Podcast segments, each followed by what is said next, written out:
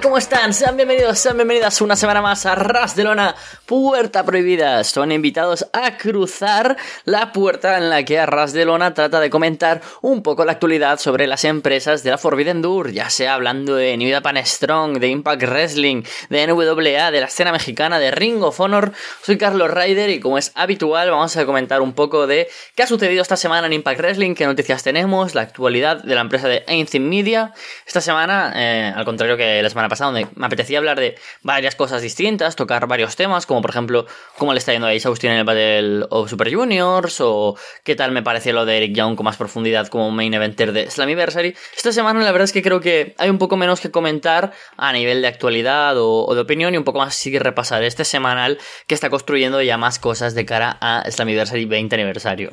No sin antes quiero parar a comentar dos cosas que no tienen demasiada importancia porque creo que no cambia nada para Impact estas dos, pero bueno, son, son cosas interesantes. La primera es la participación en la serie Hills de Savannah Evans y Jordan Grace, serie que podéis escuchar la reseña aquí en Arras de Lona, la hice, como no, yo, ¿Quién lo iba a hacer sin no? A ver, lo podría haber hecho cualquiera. Junto a Walter Rosales en el programa Off Topic. Así que la verdad es que recomiendo mucho porque es una serie muy buena, protagonizada por Alexander Ludwig de, de Vikingos y por Stephen Amell, que en el mundo del wrestling pues ya le conocemos bastante. Y también por protagonizar series como Arrow y que en el pasado, pues en la primera temporada tuvimos ya apariciones de gente como Mick Foley, gente como CM Punk, teniendo un rol en varios personajes y se ha confirmado que por parte de Impact estas dos luchadoras van a tener algún rol, no sé si será algún pequeño cameo o algún personaje o, o algo, pero aparecerán en la segunda temporada de la serie de... ¿De Stars Play era? Hmm, no acuerdo ahora de la plataforma. Mal ahí por mi parte. Pero bueno, de todos modos, eh, interesante ver cómo estas luchadoras aparecerán en, la serie. También se ha confirmado que, por ejemplo, estará Serena Deep. Eh, sí, era de Stars la serie, es casi seguro ya. Eh, aparecerá Serena Deep por parte de All así que genial por, por ese lado. Y también quería comentar, hablando de las knockouts, que tienen pues ahora una muy buena salud. Luego comentaremos el combate de Jordan Grace contra Chelsea Green que tuvimos esta semana. Em, Giselle Shaw ha confirmado que ha firmado por Impact Wrestling, la luchadora que en estos inicios estaba teniendo simplemente pues apariciones para ver si realmente merecía la pena ser contratada, pues Impact ha apostado por ella. Giselle Shaw en una entrevista que ha concedido dijo que en realidad su sueño era ir a WWE, pero estaba tan concentrada en eso que se olvidó un poco en pensar en el presente. Le llegó la oportunidad de luchar en Impact Wrestling y ahora la está aprovechando al máximo. La verdad es que es una luchadora de la que yo espero bastante después de la sorpresa que ha sido durante los últimos dos meses, dando buenas historias con Lady Frost, buenos combates, por ejemplo el combate contra Madison Rain en Under que nos sorprendió mucho ese opener, y posteriormente incluso teniendo un buen combate por parejas contra The Influence junto a Alicia Edwards. Así que veremos qué es lo que pasa con ella. Un poco en stand-by lo que está pasando con estas luchadoras que han llegado recientemente, como Giselle, como Lady Frost, también como Masha Slavumic, de la que hablaremos de un momento a otro. Pero bueno, parece que poco a poco se va haciendo ya oficial que estas luchadoras permanecerán en la empresa y al margen de tener a las mega campeonas, mm, las Jordan Grace, Jonah Purachotas Steels, Chelsea Green, etc., pues también es bueno contar con estas luchadoras. Así que vamos a hablar un poco de, de también de actualidad respecto al futuro. Y es que mm, después de Slammiversary, aunque aún queda bastante, se ha anunciado ya el siguiente evento especial, como es habitual durante los últimos años, será en julio y será Against All Odds, será el 1 de julio. Imagino que al tener tan poco margen, como suele ocurrir post pay-per-view en los eventos de Impact Plus, tendremos mucho de revancha y de continuidad respecto a este Slammiversary 20 aniversario. Y lo que también se ha anunciado que es interesante es las posteriores grabaciones. Por supuesto, eh, los días 2 y 3 tendremos grabaciones no, perdona, solo el día 2 tendremos grabaciones también en Atlanta, donde se celebran en el Center Stage Against All Odds. Y ahora que ponen título ¿no? a las grabaciones, tendremos Southern Hostility. Y luego lo interesante también es a dónde van posteriormente, porque en julio tendremos el día 16 y el día 15, si no me equivoco, de Derby City Rumble como nombre a las grabaciones que tendremos en Louisville, eh, New York. ¿New York o Kentucky? No, no, Kentucky. Kentucky. Vale, perdonadme por este fallo. Básicamente en la promo, en las imágenes, pues sale gente como Moose, Dona Pura Choice, Austin, los Good Brothers, Matt Cardona, Sammy Callihan, Josh Alexander, Tasha Steels o Eddie Edwards. Así que los clásicos de Impact, los luchadores que llevan aquí más años que mmm, la Virgen, están aquí confirmados. Así que buena noticia por ese lado. Vamos a hablar ya, sin más dilación, sobre qué ha ocurrido esta semana en el Impact semanal que presentaba cositas bastante interesantes, partiendo de un buen combate del BTI donde Laredo Kid venció a Black Taurus, los dos talentos que actualmente de México luchan en la empresa de Impact Wrestling, pues victoria para Laredo, el cual quieren cuidar después de un par de derrotas dentro de la X-Division, por supuesto le quieren dar cierta importancia, ¿no? Y no me extrañaría nada que haya algún combate rollo no sé, repesca entre todos los luchadores que han optado a ser aspirantes a este Ultimate X de Slammiversary y se clasifique Laredo Kid porque es un luchador realmente bueno y le quieren cuidar y yo creo que es una estrella mexicana que pueden crear poco a poco y haciéndole más grande porque a mí me parece un luchador tremendo.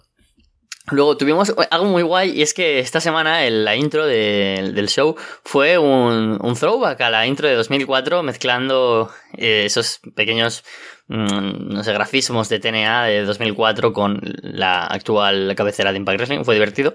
Un buen detalle para esa construcción de este 20 aniversario del que están cuidando a todos los luchadores clásicos para que formen parte de este show. En el opener tuvimos un combatazo entre Trey Miguel y Alex Shelley que pasó con victoria para Trey Miguel clasificando así en el Ultimate X Match. Buena victoria, muy trabajada, un combate muy largo, me pareció muy muy bueno, uno de los mejores combates individuales de Alex Shelley de los que está teniendo este año, a nivel del que ha tenido con Mike Bailey, no, pero sí que ha parecido a los que ha tenido con gente como Jay White. muy buen combate, un muy buen opener. Sabemos que Impact suele cuidar este spot, tanto el primero como el último del show. Y aquí tuvimos otro gran, gran combate. Un Alex Shelley que al perder, perdió con un roll-up después de intentos por parte de uno y por parte del otro de hacer el pin. Acaba consiguiendo Tele Miguel y Alex Shelley se va sin dar la mano, sin nada, se va directamente, cabreado, cabizbajo. Algo parecido a lo que pasó con Mike Bailey, así que se está empezando a trabajar quizás a un Alex Shelley Hill más a largo plazo, o eso es la impresión que da. Luego vimos que en un segmento, que ahora comentaremos también, Alex Shelley sí que le da el puño a Trey Miguel.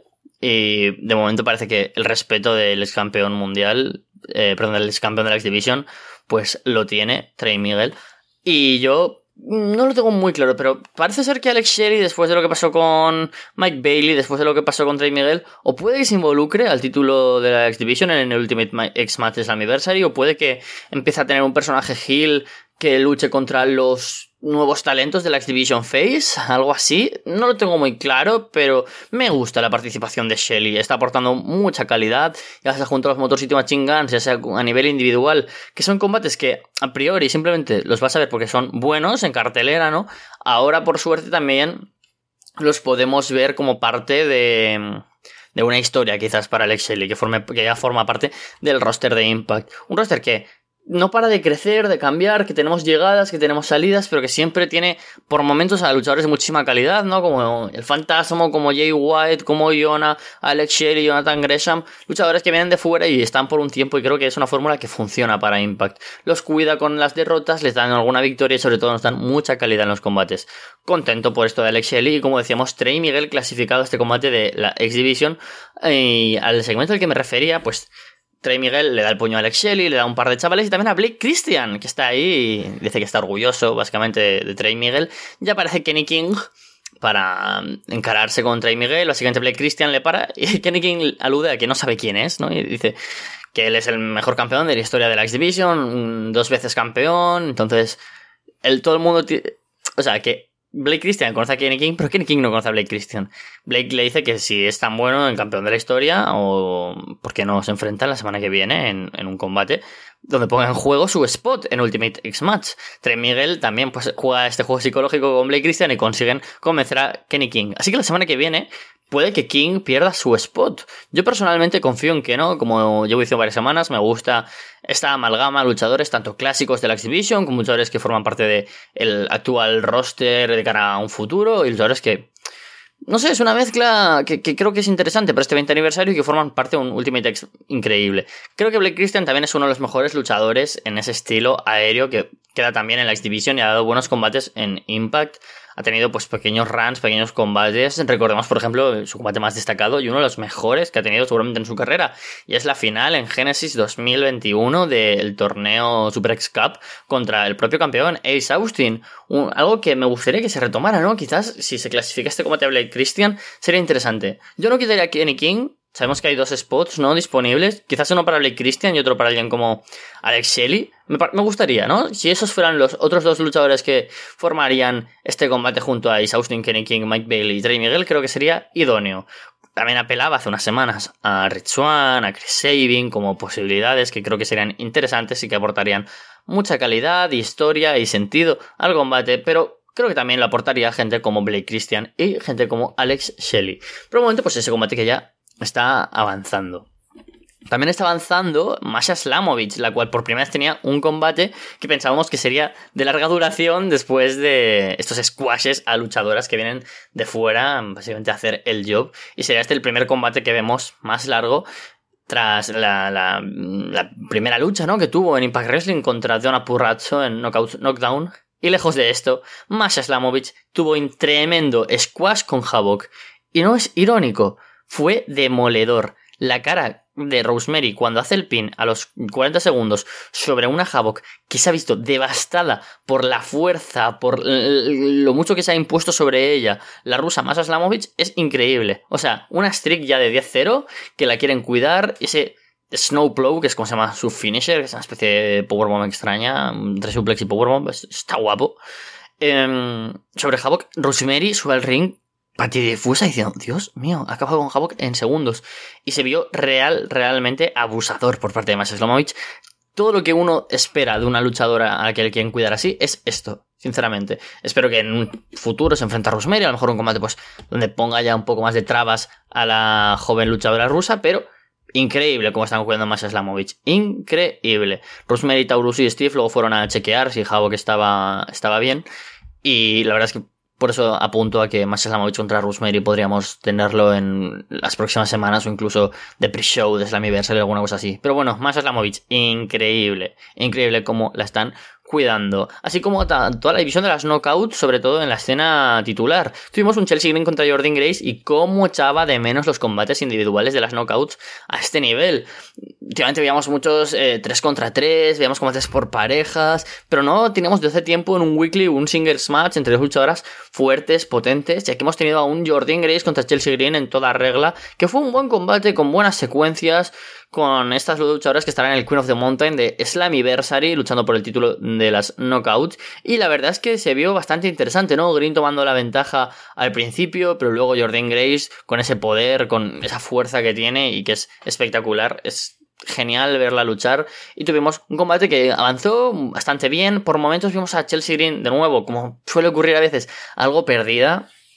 No, o sea, fue un buen combate, pero no quiero dejar de comentar que noté, por ejemplo, algún corte de una Chelsea Green que por momentos parece no encontrar su sitio y que finalmente tuvimos la victoria de Jordan Grace después del Grace Driver. Yo, como decía, me gustaría que tuviéramos un cambio de título en, en el próximo especial, en el próximo pay-per-view, más bien dicho. Y yo, Jordan Grace, es la que veo como campeona. También para completar esta escena de la X Division, eh, de una pura estuvo haciendo una entrevista con Gia Miller, a la que interrumpió Tasha Steels, y le dijo que quizás van a ser enemigas, o sea, oponentes más bien en Slammiversary, pero tienen un enemigo en común y es Mia Jim. Y se confirmó la semana que viene Savannah Evans contra Mia Jim. Me gusta, ¿no? Como decía que que Mia Jim vaya a estar en Impact Wrestling en, en, futuro y vaya a tener estos combates individuales. Pero también, como digo, una vez más, echo de menos combates como el Jordan Glaze contra Chelsea, Chelsea Green. Aquí vamos a tener Savannah Evans, que ni chicha ni limona, que hace un montón que no la vemos en singles, contra Mia Jim. Tampoco es verdad que tenga sentido que Mia Jim ya vaya a combates individuales a Cholón contra Tasha Steele, contra Jordan Grace, contra Rosemary, contra Masha. No, no tiene sentido. Pero mm, se me hace un poco pesado, ¿no? Esta dinámica en ocasiones. Luego lo que sí que me pareció bastante más interesante es que en la órbita del título por parejas los Briscoes estaban haciendo una promo junto a Dios Alexander, en la que luego fueron interrumpidos por Good Brothers. Y básicamente hablaban de que los Good Brothers dicen: mm, Tenemos aún cuentas pendientes, tenemos que enfrentarnos. ¿eh? A ver cuándo. Mm, si sois tan grandes como equipos, no podéis ser tan grandes hasta que no venzáis a los Good Brothers. En, o sea, en coalición, ¿no? Más o menos, referenciando lo que pasó en Multiverse of Matches, en el especial del WrestleMania Week Y los Briscoes le dicen, sí, vale, enfrentémonos. A que Good Brothers hacen, mm, vale, y se marchan. Posteriormente, eh, Violent by Design, perdón, eh, Honor No More están junto a Scott Damore y les dicen que después de las cuentas pendientes que también tienen ellos con los Good Brothers, quieren una revancha. Taven y Bennett, que perdieron la semana pasada, recordemos, con los Good Brothers, con ese ataque sin querer de Mike Bennett a su mujer, María Canelis. Dice Scott Amor que le encantaría dárselo, pero si no hubiera pasado algo hace 10 minutos, se lo darían. Y es que los Good Brothers se enfrentarán a los Briscoes en Slammiversary. Una buena decisión, realmente. Me habría gustado que entrara en la ecuación los Good Bro eh, Honor Rumor, pero creo que este segundo combate entre Good Brothers y los Briscoes haría a los Briscoes como cara casi de la compañía en la división por parejas, los representantes ya de Impact, no de Ring of Honor. Me parece que tiene sentido, que guarda relación con todo lo que hemos comentado de cómo se está estructurando la cartelera de Slammiversary. Tenemos a los dos equipos con más nombre, con más fuerza de toda la división y no tendría sentido haber puesto ahora a Gizia Rhino o haber puesto a Honor No More. Quizás sí, a lo mejor alguien como Motor City Machine ¿no? Pero bueno, son las dos parejas más importantes de la empresa y por supuesto, en un Slammiversary casa que tengamos este combate por los títulos por pareja. ¿Qué pasa entonces con Honor No More? Pues tuvimos un Chris Sabin contra Frankie Kazarian, los luchadores con más reinados de la X Division, dos leyendas, dos originals de TNA, que yo pensaba que de aquí pues saldría un combate para clasificarse al título del Ultimate X Match, pero parece que van a ir los tiros hacia otra dirección, puesto que Honor No More atacaron y tuviéramos un combate eh, con final no contest Luego tuvimos un segmento en backstage donde Heath y Rhino encaran a un rumor por atacar a Sabin y Kazarian. Así que en todo de para y yo creo que tendremos un combate entre Honor Rumor, casi al completo, sino al completo, contra clásicos de TNA. Chris Sabin, Kazarian, Rhino y unos luchadores que yo de nuevo, no quiero hacer spoiler porque me enteré que aparecen, pero que creo que complementarán este equipo. Una buena decisión, no, porque de alguna manera también me homenajeas a la TNA de antaño con Honor Rumor, que es gente que está aquí, ex Ring of Honor, pero que de alguna manera también son históricos de Impact, como puede ser Eddie Edwards, como puede ser Mike Bennett. Así que contento con esa decisión. Tuvimos también cosas para comentar rápidamente que no me importaron tanto, no importaron en general, que es como la victoria de Kaz, eh, perdón, Kaz, uh, William Morrissey, como estoy viéndolo aquí a partir de, los tweets, William Morrissey Burpinder Gullar sobre Raxing y, y, Shera. Bien, ayudar a construir a Shera, gracias, eh, perdón, a, Burpinder con Morrissey. Se le vio que el público se lo iba tragando más, digamos, lo iba digiriendo gracias a un Morrissey que obviamente está súper over. Y luego Tuvimos el main event, Josh Alexander junto a los Briscoes contra Violent by Design, con victoria para el equipo de los Hills. Buena victoria en la que trabajan a un Violent by Design que durante mucho tiempo el combate estuvieron dominando no solo a sus rivales, sino a Josh Alexander. Creo que parte de lo que comentaba la semana pasada como mayor crítica es que no nos están vendiendo a un Eric Young que pueda plantar cara de verdad a Josh Alexander, pero también es verdad que es gracias al poderío físico de Doring y a las artimañas de Dinner. O sea, ¿Nos empieza a cuadrar más Eric Young? Sí. ¿Nos cuadra sobre todo por lo emocional, por lo histórico, como llevamos diciendo varias semanas? También. Las promos son buenas, funciona como amenaza, Violent by Design, son un stable dominante, Eric Young es un psycho que te cagas que ha funcionado. Pero de nuevo creo que falta en lo físico, en el encuentro en ring. Ya hemos tenido un primer careo, digamos, un primer instante. Han participado mucho a nivel singles dentro de este 3 contra 3, que ha tenido mucha acción, que ha tenido una buena participación de nuevo de Dinner, que está convenciendo mucho últimamente. Muy buena participación, por supuesto, Joe Doring. Y unos Briscoes que están súper, súper, súper over y están siendo posiblemente lo más entretenido de las últimas dos, tres semanas en Impact Wrestling. Así que, una vez más, se aplaude la llegada de Dem Boys a la empresa de NC Media. Y yo, sinceramente, pues confío en que estas semanas, aunque quedan casi un mes para Slammiversary, podamos tener más in-ring de Eric Young y Josh Alexander. Nos falta esa intensidad que sí que veíamos en Josh Alexander y Moose. Nos falta esa intensidad que sí que veíamos con Sammy Callihan, con Eddie Edwards. Y que sabemos que alguien como Igual lo puede tener, porque en la rivalidad que ha tenido, por ejemplo, como campeón mundial, tanto con Eddie Edwards como con Rich Swan, lo, tuvo. Sabemos que Eric Young puede hacer eso. No solo con las promos, por supuesto que nos encantan. Porque es un, realmente un tipo que sabe entrar en la mente, ¿no? Digamos, de, alguna manera. Funciona muy bien en ese sentido. Pero confiemos en que nos vendan de una manera más grandilocuente, de una manera positiva, dentro de la palabra, más grandiosa o con, con más ganas de venderlo como un verdadero main event, no solo por lo emocional. Con todo esto hacemos el repaso de esta cartelera para Slammiversary que de momento está creciendo, que parece que ya se empiezan a vislumbrar algunos destellos de hacia dónde va a apuntar esta cartelera que como decimos va a tener mucha nostalgia, pero que poco a poco se va construyendo con mucha calidad. Hasta la semana que viene.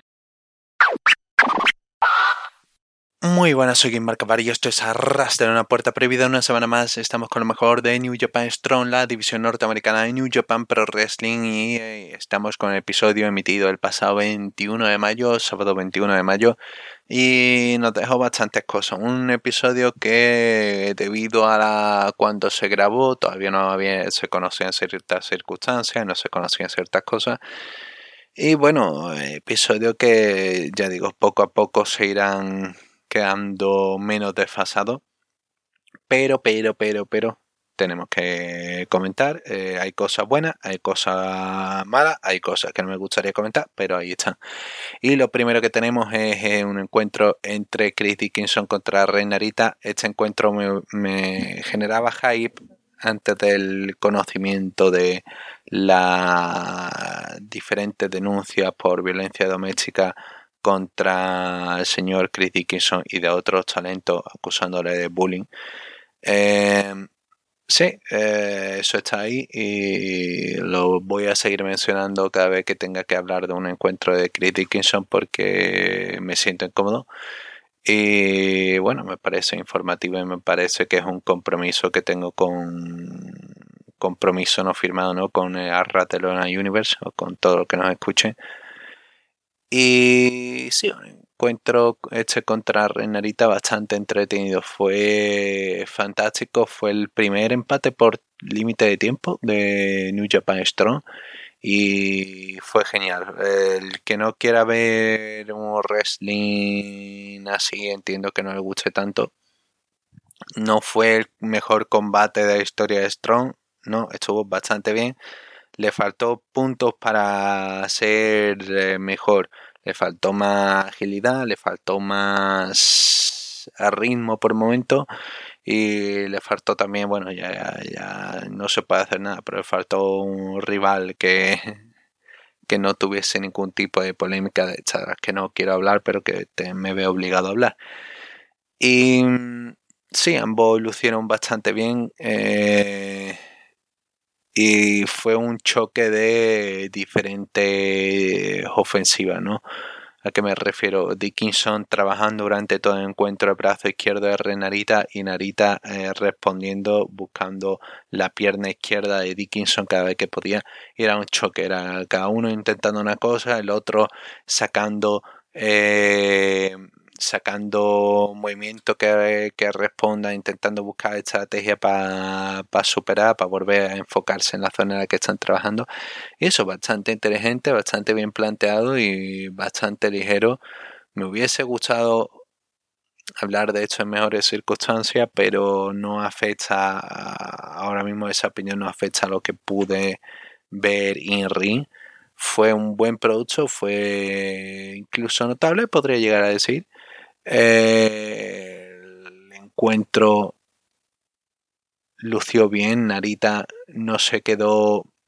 No se quedó como alguien indefenso, no, quedó la imagen de, de, Rookie. Bueno, la imagen de Rookie la destruyó hace, hace más de un año. Y fue un auténtico tú a tú en el que no se echó hacia atrás en el encuentro y plantó cara ante Dickinson Dickinson que lo intentó todo, ¿no? Llegó a conectar Brainbuster y el STF y Narita sigue ahí sin, sin rendirse y la recta final cuando empieza ya el último minuto y medio cuando empieza ya el, anunciador a comentarlo y se nota que van un poquito más desesperados, empiezan con más golpes y a pesar de todo Narita no cae saca, bueno, primero intenta un Cobra Twitch, no le va bien, y al final consigue aplicar el Manjigatame en el suelo, pero, pero, pero, pero, pero, eh, acaba el tiempo, 15 minutos, bastante entretenido y nos deja esa imagen de Dickinson y Narita pidiendo un encuentro más para eh, resolver sus diferencias, a pesar de que se muestran respeto y Dickinson besa el escudo de, del León de New Japan Pro Wrestling de la Luna y ahí queda y pues, sobre cómo las cosas avanzan, bueno, eh, es lo que hay, es lo que hay. Pero sí, dentro que cabe, si nos importa la polémica, una lucha bastante entretenida y puede, puede, puede, sí, creo que puede lo mejor del show.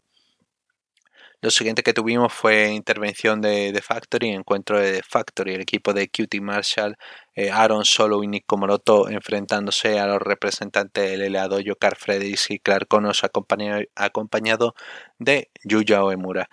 ¿Qué me pasó con este encuentro? Me pasó con este encuentro que se usara más a Oemura. Eh, hay bastantes ocasiones en las que QT interviene, está haciendo cosas y Oemura, que está ahí de acompañante de Konos y Fredericks, está mirando sin hacer nada hasta que al final interviene.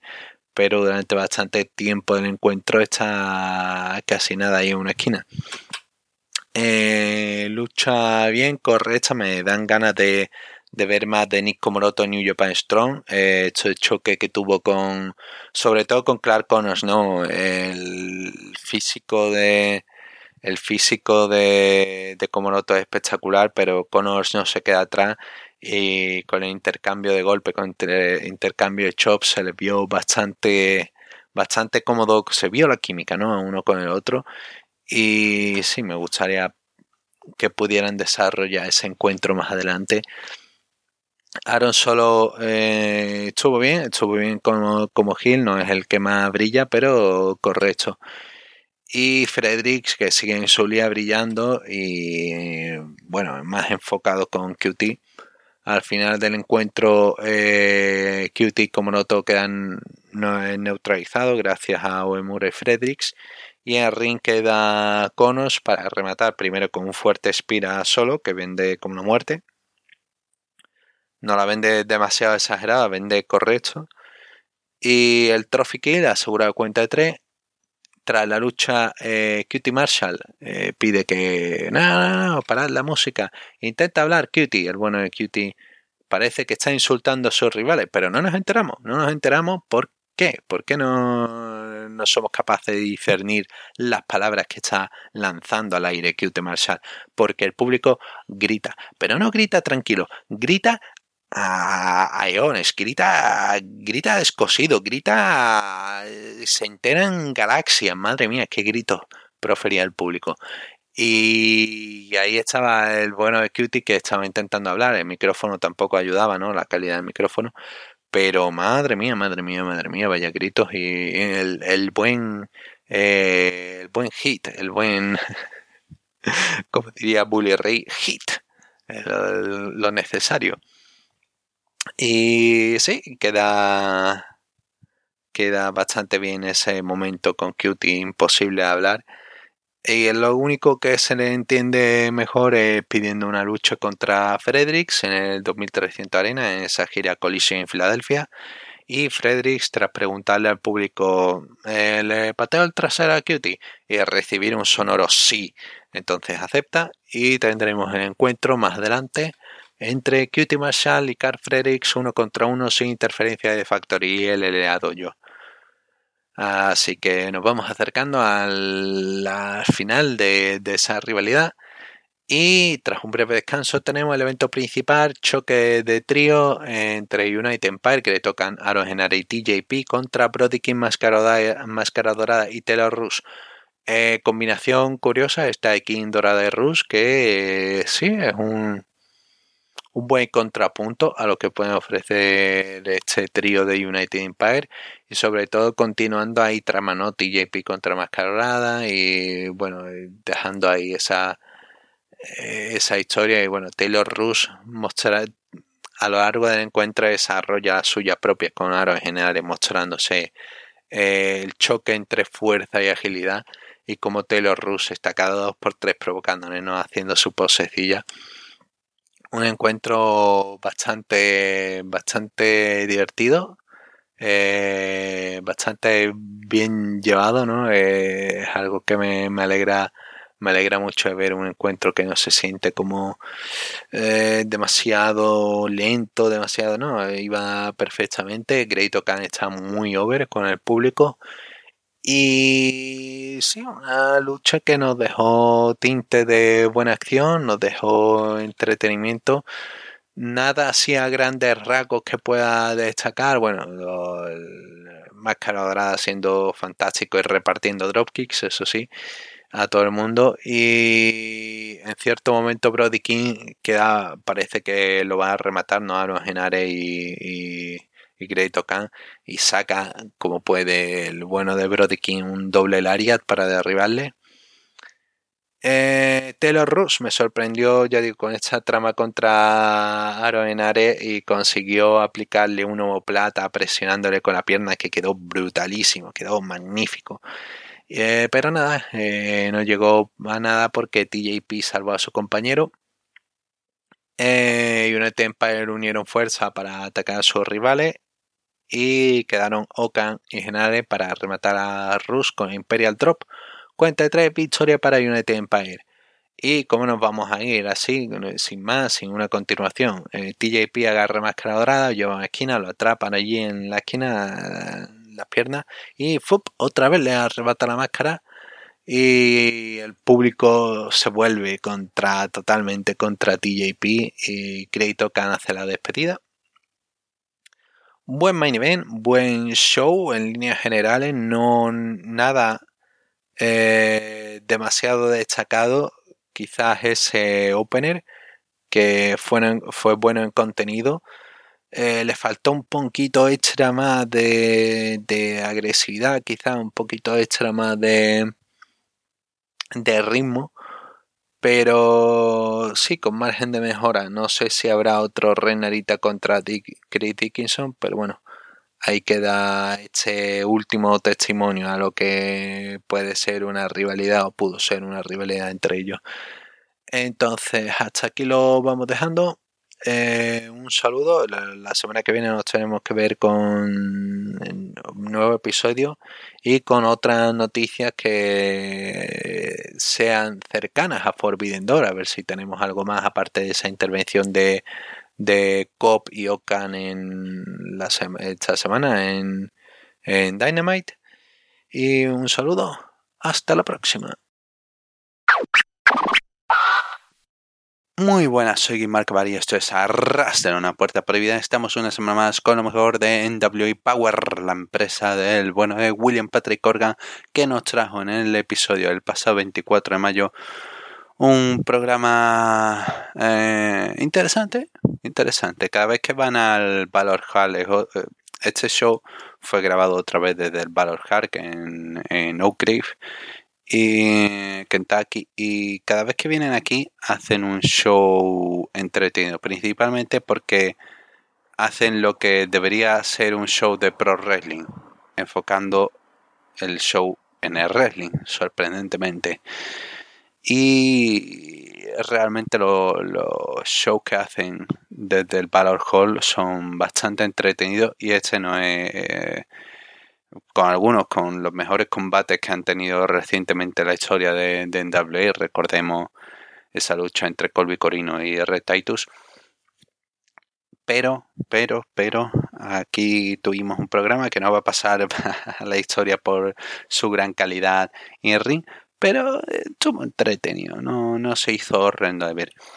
Entonces empezamos a hablar sobre el show. Lo primero que tuvimos es Kyle Davis eh, hablando con Mike Knox de que el evento principal de hoy no podrá darse. Harry Smith no tiene alta médica para competir y Knox está sorprendido. Eh, Davis se limita a decir no, no tiene alta médica. Y nada, y Knox comenta que no le sorprende, ¿no? Alguien que más que está fingiendo que está mal, eh, pero está asustado él. Y bueno, ha hablado con Cardona, ha dado permiso y ahora puede extender reto a cualquier rival que quiera. Así que reta a Trevor Murdoch y tendremos eso en el evento principal. Eh, sobre esto, no se sabe qué le pasa a Harry Smith. Supongo que no he visto nada sobre relacionado. Supongo que COVID o encima demasiado altas. Esperemos que sean encima demasiado altas que es una pandemia, sabemos que esa es la auténtica pandemia del mundo del pro wrestling. Y eh, bueno, ok, no, está mal para abrir, eh, darle un poco de micro a Mike Knox, bueno, ok, no, no fue horrendo. Eh, comentarios en esta ocasión tuvimos al equipo de Joe Gally, Team Storm y Tyrus como el tercer, la tercera persona. Como dije la semana pasada, sorprendentemente no me parece malo Tyrus en comentarios. Da.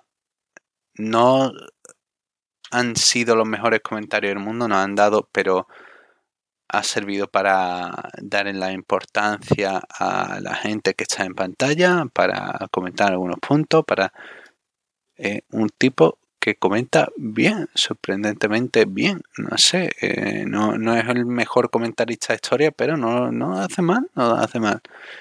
Y uno se pregunta si quizá este no sea su auténtico papel en, el show, pero bueno, bueno, eso lo dejamos para otro lado. Lo primero que tuvimos fue el AMB contra Max Dane Paller, la debutante Max Dane Paller, y el AMB que eh, va a ser retadora en un par de semanas en Always Ready por los campeonatos mundiales por pareja.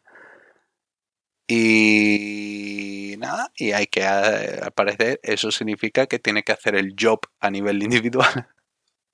sobre, sobre el encuentro, sobre el encuentro realmente fue un squash un poco alargado, pero no estuvo mal. Dentro del squash, dentro de que eh, el AMB eh, tuvo que hacer esto, ¿no? Verse derrotada eh, destrozada por su rival. Bueno, dentro que cabe queda protegida porque Max Timpal era una destructora. Igualmente, eh, algunos errores durante la lucha. Hay un momento en el que Max levanta levanta como no sé como un German hacia adelante y queda la cosa rara como video botch parado a tiempo le voy a dar eso.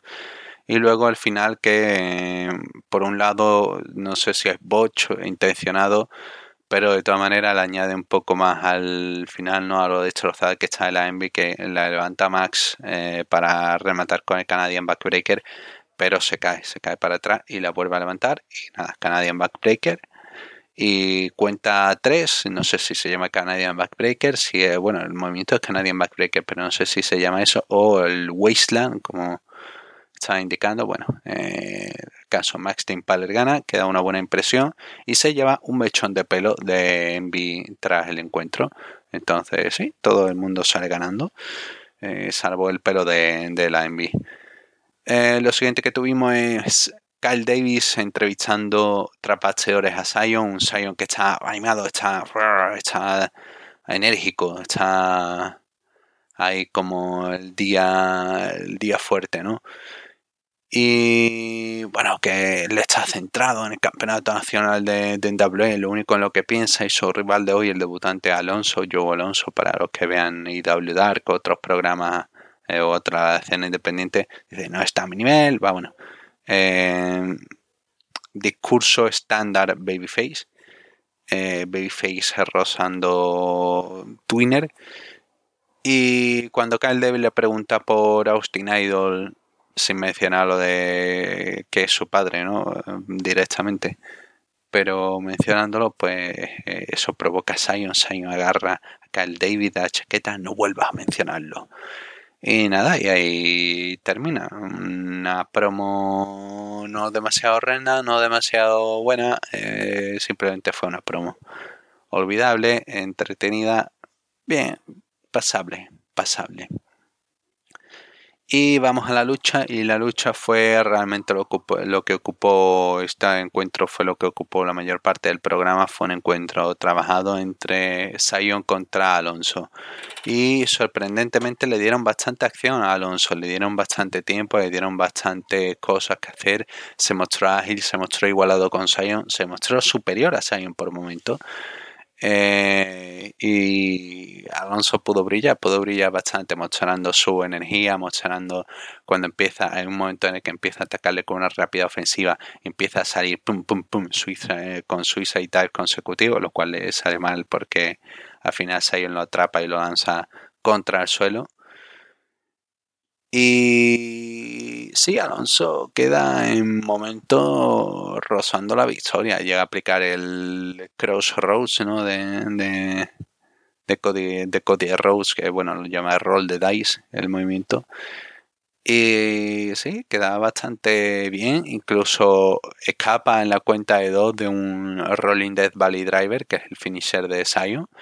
Y Sion se enfada y tiene que aplicarle dos más para el seguido para asegurar la cuenta de tres. Así que, por un lado, NWA ha ganado a un talento con fuerza, como es Alonso, que pueden hacer cosas interesantes si lo quieren plasmar en la división peso junior.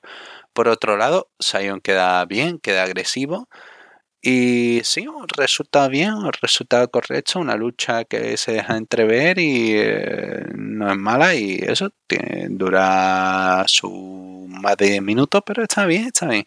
Correcto, esto es lo que entiendo por pro wrestling en televisión. Cuenta la historia, puedes desarrollar cosas y no tienes que tener gente gritando o gente que no sabe mantener una promo haciendo promos que no son necesarias. En fin, lo siguiente que tuvimos fue Jack Stein hablando junto con su abogado Chris Salvio, eh, no me acuerdo cómo es el eh, Chris Salvio, el nombre, si mal no recuerdo. Y son entrevistados por Carl Davis y básicamente lo que están hablando es sobre el siguiente encuentro que van a tener en WUSA, que es eh, Dane haciendo equipo con eh, Jake Dumas eh, contra de Miserably Unfaithful, ese equipo de Father James Mitchell que ya he comentado otra semana que es horrendo. Y nada, que va. No, él no es por, ya ha dejado atrás su etapa como luchador por equipo, pero bueno, ahí está. Hará una excepción con Dumas y le enseñará el camino, ¿no? Enseñará lo, como, a lo que tiene que aspirar. Y nada, que en WAUSA sigue siendo su show y ahí es donde está el dinero. Y, eh, promo genérica no está mal eh, para seguir vendiendo a Dane como alguien importante. Y lo siguiente que tuvimos fue el main event que fue pasable, fue... No fue horrendo. No fue horrendo, pero tampoco fue demasiado, demasiado entretenido. A pesar de, a pesar de que Trevor Murdoch se mostraba más agresivo, ¿no? Este lado agresivo de Trevor Murdoch que se ha estado creando durante semana. Y aquí pues nada, empieza a atacar con fuertes golpes a Mike Knox, parece que le daña, pero Mike Knox consigue estamparle contra una esquina haciéndole daño en el hombro y aprovecha para eh, reducir a Trevor Murdoch. Un Murdoch que falla el diving elbow y esto lo aprovecha y esto lo aprovecha el bueno de Mike Knox para rozar la victoria con el bueno primero con el crossbody y luego con el Knox out intenta atacar con una campana Mike Knox eh, Trevor Murdoch esquiva eh, bueno antes de esquivar el árbitro pelea el árbitro con Knox para intentar quitar la campana. Cuando no lo consigue pues llama a descalificación. Murdoch esquiva, Clothesline saca a Nox del ring y Nox se marcha enfadado, así termina el show. Y es un encuentro que es que no tiene más de lo que he comentado y ya está. Es que tampoco puedo exprimirle, no puedo decirle fue malo, fue. Es que literalmente están limitados por estos dos talentos. Y esto a lo mejor que podían aspirar. Lo hemos visto en otras veces y. limitado, eh, no, lo siguiente. Eh, es complicado, es complicado. Y sí, si tenéis la opción de verlo, bueno, está en YouTube, ¿no? Para verlo gratis. Eh, si le podéis poner el por 2 de velocidad, esto va a ser bastante mejor si estáis siguiendo en WA. Si no estáis siguiendo en WA, por favor, saltaros esto. Por favor, ahorraros, yo que sé, 9 minutos que creo que dura y no lo veis, no lo veis. es una lucha que, puf, uf, eh, no es horrenda, pero es mala, es mala, no es buena. Esto no es bueno. Pero bueno, y el final tampoco, el final, vaya que tampoco. Ah, se me ha olvidado un comentario que tenía apuntado. Ah, bueno, lo comento ahora al final. Y es que Joe Alonso durante su lucha contra Sion hubo un tipo que le gritó ¡Pareces Pikachu! Y ese parece Pikachu me pareció tan lamentable y tan maravilloso al mismo tiempo que dije, solo tengo que comentar a los aficionados de Barcelona, a Barcelona Universe, para que a ver si alguien le hace un, clip a ese momento y, podemos disfrutar todos con esa magia de parece un Pikachu. El, grito de... maravilloso. Y sí, ahí acaba una nueva edición de NWA Power que no nos dio gran cosa, no nos dio avances para el pay-per-view de Always Ready, pero ahí queda. Y tampoco sabemos, todavía NWA no se ha pronunciado sobre la estipulación del pay-per-view y quedan dos semanas y bueno, pues ahí está. La estipulación del pay-per-view, perdón, la estipulación del evento principal del pay-per-view, esa lucha entre Matt Cardona y Nick Aldis por el Campeonato Mundial Peso Pesado. Eh, así que bueno, a ver si la semana que viene tenemos noticias y hasta aquí acaba el programa de esta semana. Un abrazo y hasta la próxima.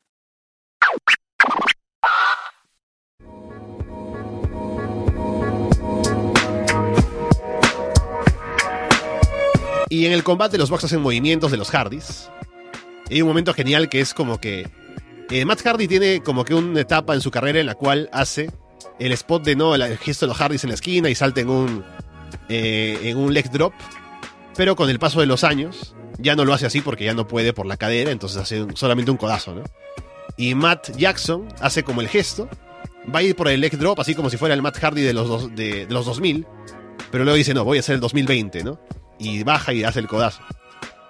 Rost hace un par de cosas, eh, un momento en el, en el combate, Cruz no hace nada. Los Bucks derriban a Cruz con doble super kick. Twist of Fate de Matt, Swanton Bomb de Nick y los Bucks se llevan la victoria. no, esto fue maravilloso. De hecho, yo también, como se ven idénticos, también en verdad creían que eran los Hardys. Hasta incluso como que me, costó hasta aceptar que eran los Bucks por un momento. Eh, con, comprando Brandon no me costó mucho saber que no era Lita. Porque usaba esta tanga, ¿no? Es, es, es genial este todo, todo esta o sea, todo esto que hicieron este, los Vox y Kotler, todo, cómo se compromete el hombre con, hacer el ridículo es algo que siempre valoro en, ciertos talentos, pero en verdad estuvo bastante bien. Sí, el querido Tyler Roth, ¿no? O sea, que acá vuelve ahora en forma de.